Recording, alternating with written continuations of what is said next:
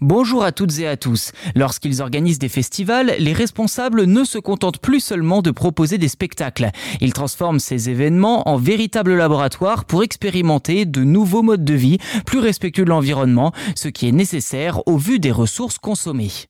Parmi toutes les résolutions prises par les festivals, Wheel of Green, qui se déroule au Bois de Vincennes à Paris, a décidé de ne proposer que des menus végétariens afin de réduire davantage l'empreinte carbone de l'événement. Dans la même optique, de nombreux festivals ont opté pour des sources d'énergie plus propres comme l'hydrogène vert.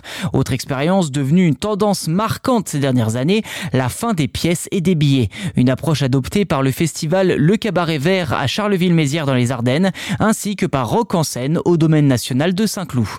Concernant les sources d'énergie, l'hydrogène semble aujourd'hui avoir supplanté le gasoil afin de générer de l'électricité, notamment dans les endroits isolés. Dès l'été 2022, le festival Future 2 à Hambourg, en Allemagne, se vantait d'être le premier festival au monde à être électrifié grâce à de l'hydrogène produit à partir d'énergie éolienne.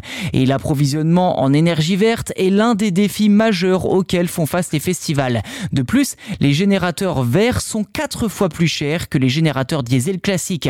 En effet, produire 1 kWh d'électricité à partir d'hydrogène coûte 2 euros contre seulement 30 centimes pour l'électricité du réseau et entre 1 euro et 1,20 euro à partir d'un groupe électrogène diesel classique.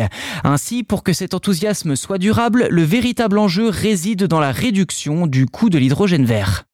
Côté nourriture, lors de la 13e édition du festival éco-responsable Wheel of Green, le menu était entièrement végétarien. Une option culinaire inhabituelle pour un événement de cette envergure en Europe, mais dont l'objectif était de réduire encore davantage l'empreinte carbone du festival, sachant que la production de viande représente environ 15% des émissions de gaz à effet de serre dans le monde.